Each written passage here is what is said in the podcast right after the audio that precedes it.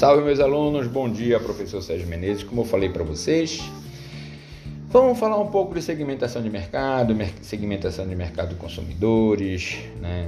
Se você não sabe, cara, segmentar unir pessoas com interesses comuns. Bom, existem dois tipos de segmentação para que você comece a entender basicamente esse processo. Primeiro é segmentação geográfica né? Depois vem a segmentação demográfica. A segmentação geográfica, a gente pode dizer que, dizer que o mercado é dividido por zonas ou por regiões, para que você possa encontrar seu público-alvo.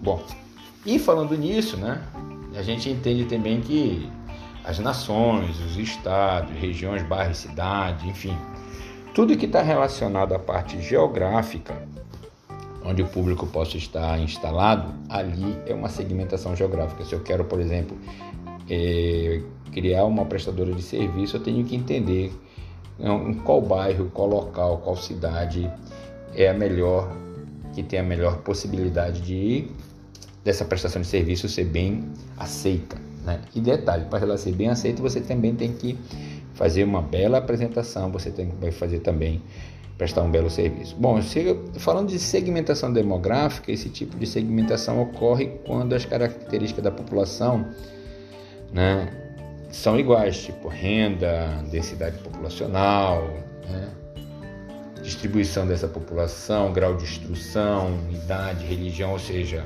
está falando de pessoas. Né? Então, demográfica está falando de pessoas, condição financeira, então isso tudo você também tem que encaixar. Se você perguntar, professor, eu, eu posso fazer uma segmentação apenas geográfica e não pensar na demográfica? Poder pode, mas não deve. Né? Sempre tem que estar casando uma com a outra. Outra segmentação que eles trabalham muito nesta área de comportamento do consumidor, de mercado consumidores, são as segmentações psicográficas e a segmentação comportamental. Cara, a psicografia é a ciência que utiliza a psicologia e a demografia para entender melhor os consumidores, ou seja, não dá, cara, para você fazer qualquer tipo de trabalho se tu não entender o comportamento das pessoas, se tu não saber e se você também não entender que o mercado é dividido por critérios de personalidade, estilo de vida e valores. Outro ponto que eu chamo a atenção para vocês é a segmentação comportamental. Segundo Cobra, cara, Cobra é um autor que fala muito sobre essa área de mercado. É, ele diz que segmentação comportamental é a divisão do mercado com agrupamentos segundo conhecimentos, atitude, uso e resposta a um produto. Então você também tem que analisar o comportamento desse público que você está buscando nesta praça. Né? E aí você tem que saber quais são os critérios que você vai utilizar é, para ficar bem mais definido essa, esse tipo de pesquisa que você faz, esse tipo de levantamento. Segmentação comportamental é as atitudes das pessoas. Falou? Bom, ainda nesse mercado de consumidores, a gente tem que entender quem é o iniciador, quem é o influenciador, quem é o decisor, quem é o usuário. Porque o cara chegar numa empresa e comprar um produto ou contratar um serviço, ele tem que iniciar, alguém tem que iniciar essa, essa, essa necessidade dele. Ou ele compra sendo influenciado por alguém, ou ele é o próprio decisor. Se você manda alguém comprar algum produto para você, ele é o comprador, mas você é quem? Você vai ser o usuário. Então não te esquece que dentro dessa segmentação existe o iniciador, o influenciador, existe o decisor, comprador e usuário. Lembrando que muitas vezes o usuário não é o comprador, nem o decisor, nem o influenciador, mas ele pode ser o iniciador, certo? Olha só, cara, tem aqui um outro ponto que eu quero chamar a atenção de vocês, que é muito rápido.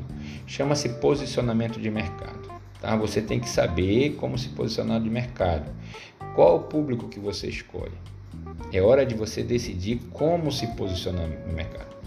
Nada mais é posicionamento, é o ato de desenvolver a oferta e a imagem da empresa de maneira a obter uma posição competitiva, distinta e significativa na mente do consumidor, ou seja, de que maneira você vai se posicionar nesse consumidor-alvo. É fundamental que possamos construir uma imagem que distinga nossos produtos e nossos serviços dos concorrentes. Você tem que lembrar que a tua marca tem que ser diferente do teu concorrente. Tu tem que criar uma identidade para ser diferente do teu concorrente. Digamos que você queira apresentar uma, um curso profissionalizante, por exemplo, qual é a, vai ser a identidade do teu curso profissionalizante? Né, nessa prestação de serviço vai ser a qualidade, vai ser a pontualidade, vai ser, vai ser o grau de, de digamos, de estudos de mercado para que você possa passar para os seus alunos, né? E quando eu digo assim que tem que ser diferente dos seus concorrentes, isso se dá na maioria das vezes por meio de atribuições que são muito importantes para o cliente. Cara, não te esquece, trabalha com as atribuições, trabalha com, os, com, com as tuas valores, não com preço, trabalha com valores. Tá bom? Bom, e aí existe aqui um ponto que é muito importante, que são os tipos de mercado, que é o mercado organizacional. Esse mercado são formados por empresas que fornecem produtos e serviços para ser usados na produção de outros produtos e serviços, empresa empresa, né? Ainda sobre mercado organizacional, menos compradores, porém compras maiores, relacionamento mais próximo com fornecedor cliente, Compra profissionalizada que segue regras pré-estabelecidas. Diversas pessoas influenciam o processo de aquisição. Vários orçamentos antes de fechar o pedido. Isso é muito importante. Demanda derivada de bem que vem dos bens de consumo. Demanda inelástica em função ao preço.